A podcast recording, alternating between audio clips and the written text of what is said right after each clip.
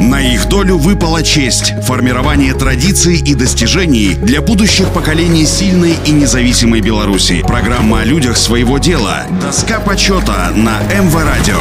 Всем доброго дня, у микрофона Василий Данилов. Букаты Надежда Ивановна родилась 3 мая 1918 года в деревне Троянова Быстрицкой волости, оккупированного Казеровской Германией Слуцкого уезда Минской губернии, ныне в составе Патиковского сельсовета Копольского района Минской области. Девочка рано приобщилась к нелегкому крестьянскому труду, рано начала работать на земле. Она получила только начальное образование в местной школе. Уже в 16 лет вступила в сельскохозяйственную артель «Колхоз Коммунист», организованную в родной деревне. Работала в полеводческой бригаде. Перед началом Великой Отечественной войны вышла замуж. Когда разразилась война, на фронт ушел ее муж, и Надежда Ивановна переехала в деревню Потейки к родителям мужа. Все три года немецкой оккупации прожила у них, помогала вести единоличное хозяйство. После освобождения района летом 44 года осталась на жительство в Потейках. Наравне с немногими мужчинами, вернувшимися из партизанских отрядов из армии, Надежда трудилась без устали, стараясь попасть на самый ответственный, самый тяжелый участок. Успешно справлялась с любой мужской работой, летом скашивала за день не менее 50 50 соток, а в страдную пару была в числе передовых колхозниц. Днем вязала ржаные снопы, а ночью, отдохнув, часик-другой шла на ток. Зимой ухаживала за лошадьми и телятами. Когда в колхозе была создана свиноферма, Надежда Букатая с 1953 года начала работать на ней свинаркой. В условиях, когда на ферме отсутствовала механизация, Надежда Ивановна сумела быстро владеть секретами мастерства, при этом настойчиво искала пути улучшения дел в животноводстве, читала специальную литературу, советовалась с техниками, ездила за опытом в передовые колхозы.